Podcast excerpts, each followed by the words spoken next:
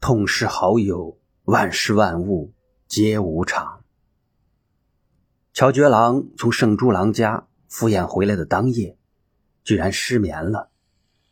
他正处在无忧无虑、放下饭碗就饿、躺下就睡的年龄段，在床上辗转反侧是从来没有的事。尽管圣猪郎的老爹一句明话也没说，但心照不宣。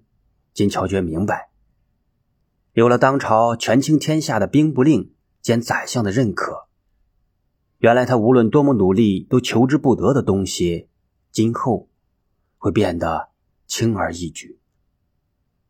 而且从兵部令的话里，他还品味到了一些他从来不敢奢望、从来不敢幻想，甚至连做梦都不敢想的东西。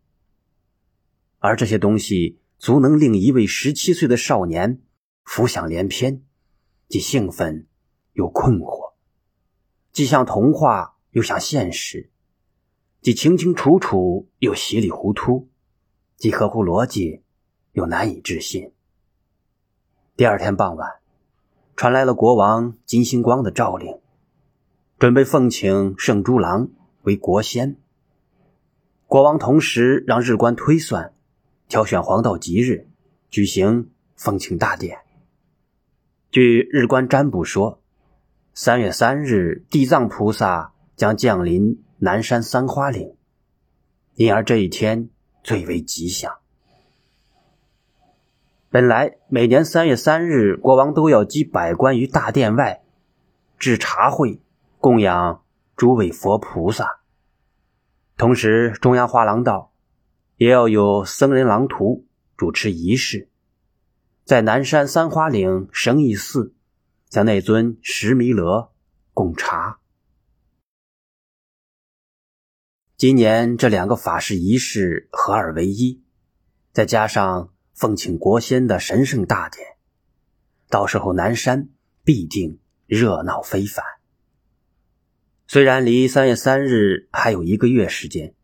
但那种抑制不住的兴奋情绪，已经在中央花廊道大本营弥漫开来。那些日子，唯一无动于衷的人是圣猪郎本人。仪式将在三花岭生义寺举行，提前半个月，朝廷派出了两位专门主管国家祭祀、庆典事务的大臣，到生义寺负责筹备事宜。这一天。乔觉郎不请自来，也到了生义寺。他并非不信任这两位大臣，而是实在太想将好友的典礼办得更圆满、更风光，以报答其知遇之恩。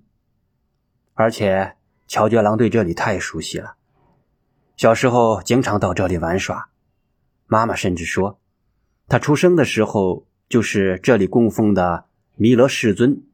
化为僧人，亲自到家中做法加持，他才得以顺利出世。乔觉郎看到两位大臣的准备工作井井有条，各种程序无可挑剔，就放心了。他来到那尊神奇的弥勒石像前，烧了三支香，磕了三个头，祈求弥勒世尊保佑父母身体健康，祈求三月三日。天气晴朗，仪式也能一切顺利。上完香，四僧请他到疗房小憩。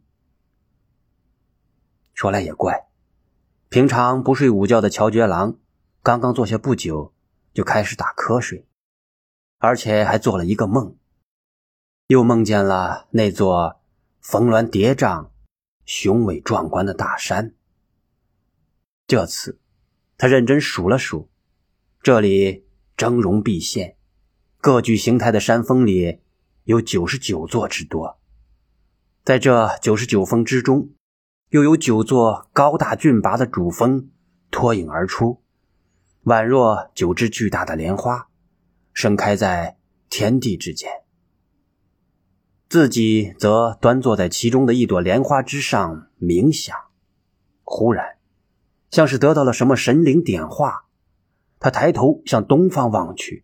说来也怪，他的目光居然能够越过千山万水，清晰的看到遥远的大海之上。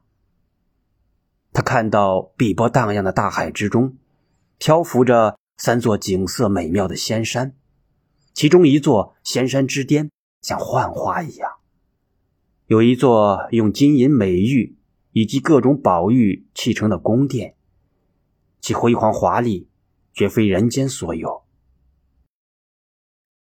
不可思议的是，宫殿正中，宝座上的神仙居然与圣猪郎长得一模一样。更令他惊诧的是，那神仙似乎也认识他，冲他招招手，微微一笑。天哪，这活脱脱的就是圣猪郎，真的像极了，像的乔觉郎根本无法区别。他想问一问。是圣猪郎变成了神仙，还是那神仙装扮成了圣猪郎？然而尚未等他开口，海上的仙山慢悠悠的飘进了五彩缤纷的云雾之中，没了踪影。圣猪郎，圣猪郎，圣猪郎！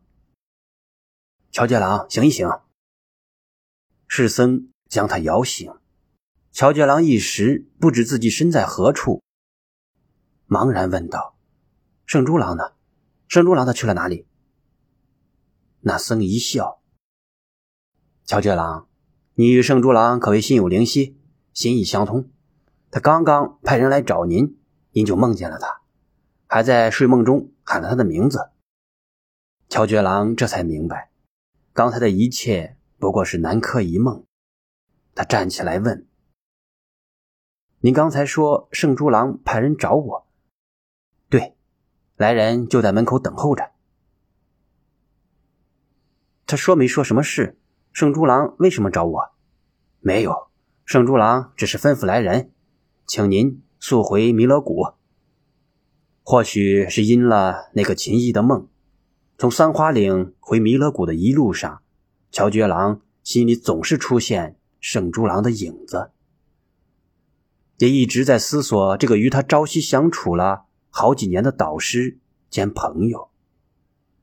无疑，圣猪郎是最具代表性的花郎人物。他不同于传统的英雄，在他身上找不到顶天立地、唯我独尊的豪放霸气，也没有如火如荼的炽热激情。如果说金鱼信那样的英雄像奔腾的江河一样浩浩荡荡，像生日的烈日一样光芒万丈，像咆哮的雄狮一样威震四方。那么，圣猪郎则是山间的溪水，崖上的雪松，云中的月亮。他没有摧枯拉朽、惊涛拍岸的气势，而是行云流水，从不凝滞。他从来不想震慑别人，使其臣服。而他高洁的人性光辉，宛若清凉如水的月华，洗涤着每一个人的心灵。他看似柔弱，然而繁花虽时节而凋零，阔叶遇风霜而飘落，山崖上的雪松却是四季常青。月光透过重重的阴云，照耀着清清的溪水，汩汩流淌的小溪倒映着。崖畔的雪松，自然、和谐、永恒。乔觉郎回到中央花廊道大本营，来到圣珠郎常住的寓所，立刻感到气氛异样，心里掠过一丝阴影。那块弄珠之戏的场地杳无人踪，没有了往日的热闹。高高的旗杆上飘扬着圣珠郎旗帜，每一位花郎。都有自己独特的气质。不知为什么降了下来。平时狼徒们出出进进的外厅空空如也，唯有角落里孤零零的缩着身体的真姬。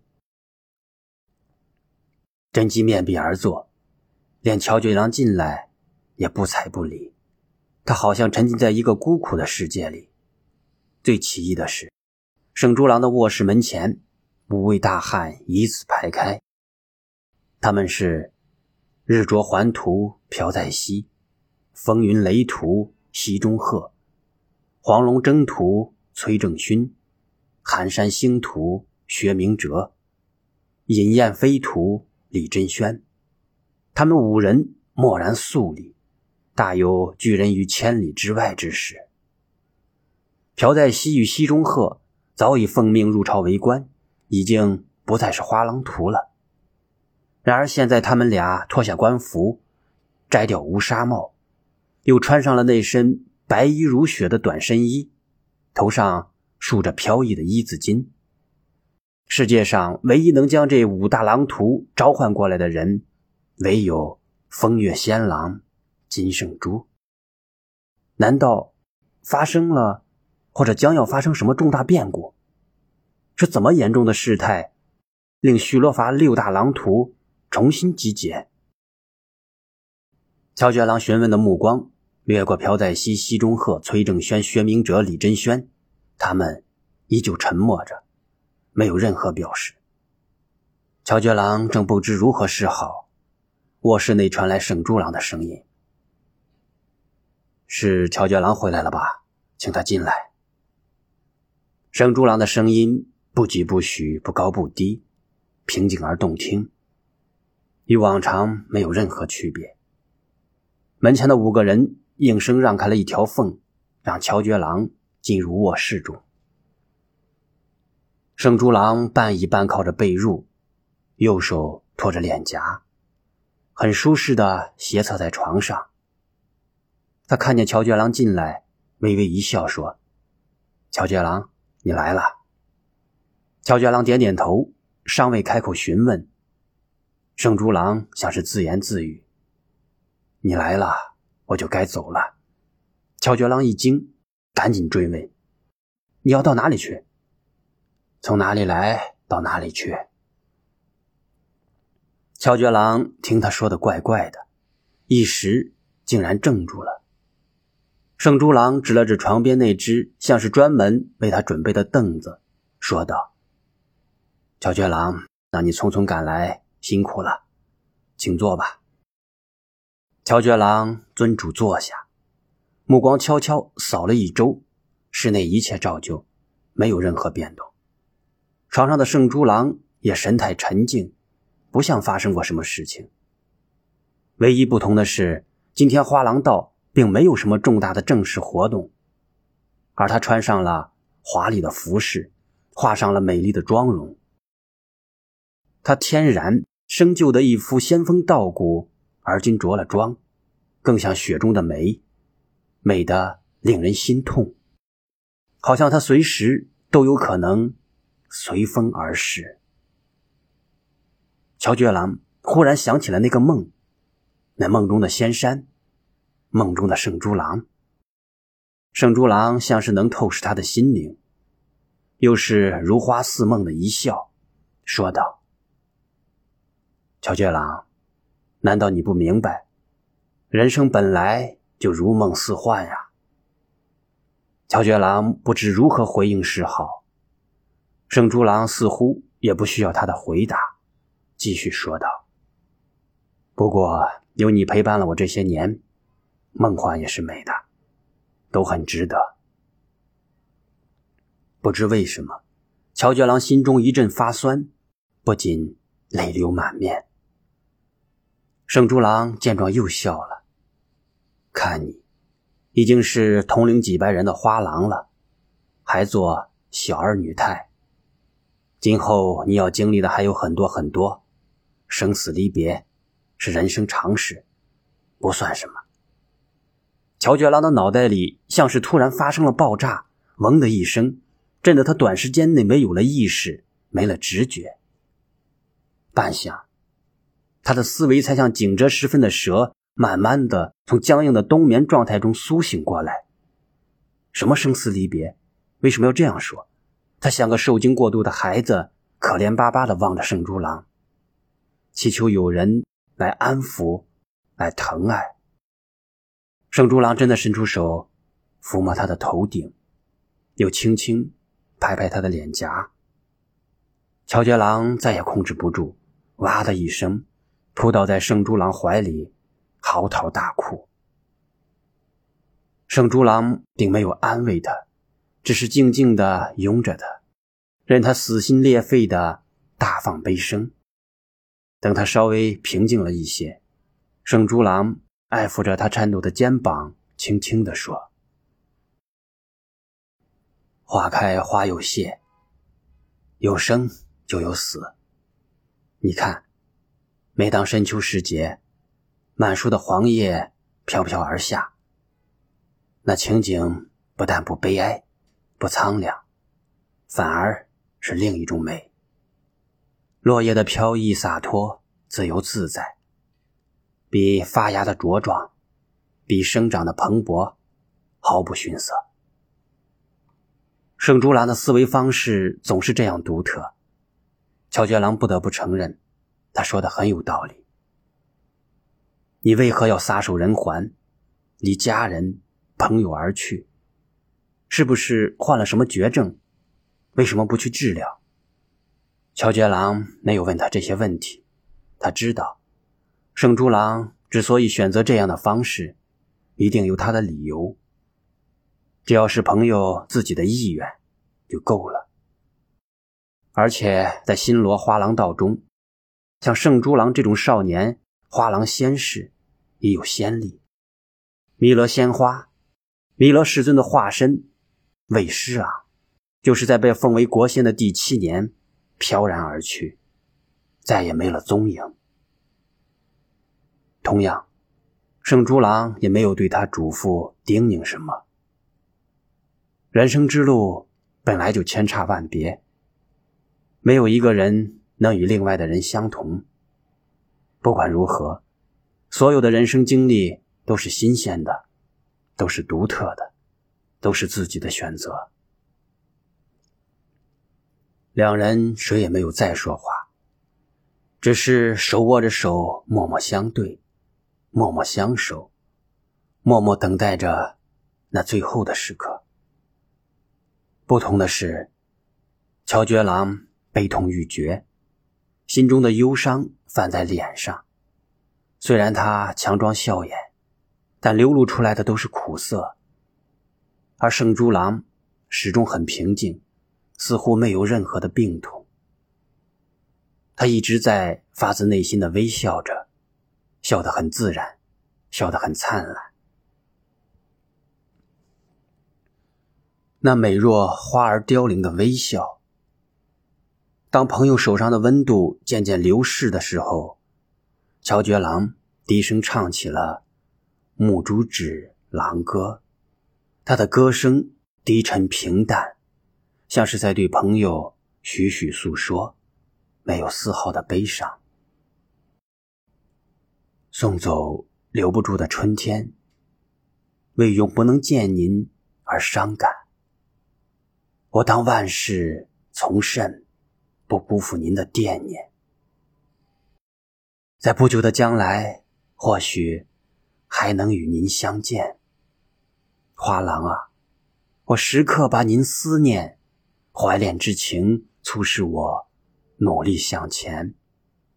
啊，在那衰草流萤的幽巷，哪个夜晚我能安然入眠？